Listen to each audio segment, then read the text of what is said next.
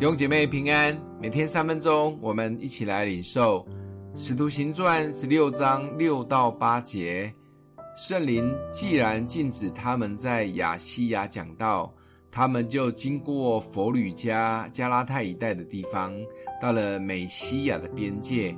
他们想要往比推尼去，耶稣的灵却不许，他们就越过美西亚，下到特罗亚去。保罗与西拉火力正旺的在传福音，热情满满，计划满满。但圣灵在保罗第二次的宣教旅程中介入很深。原本计划要往亚细亚，就等于是现在的小亚细亚地区，广大又人口密集的地方，好好的为主的福音大干一场。但圣灵不准他们往南，也不准他们往北。不知道圣灵是透过保罗做梦，或者震耳的雷声，或是让保罗看见了什么异象。圣经里面完全没有交代，只说圣灵禁止耶稣的灵不许。深刻到保罗决定顺服，并放弃原来计划好好的，而来顺服圣灵的引导。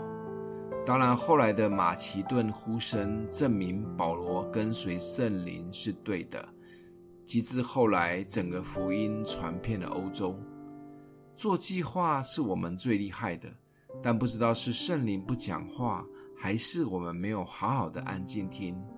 有时会听到有些团队花了很多的时间，做了许多没有果效的事情，活动事工办了一堆，活动中大家为了达到目标，忽略了彼此的爱，最后活动完了。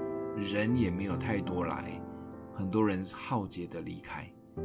真的很想知道保罗为什么可以知道圣灵不许呢？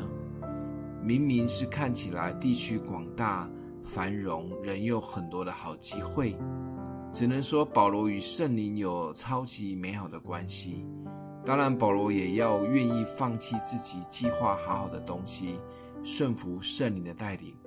这是每一位属灵领袖都要具备的，充满热情，聆听圣灵，顺服圣灵，否则可能会带着大家一起挥拳打空气，白搞一顿。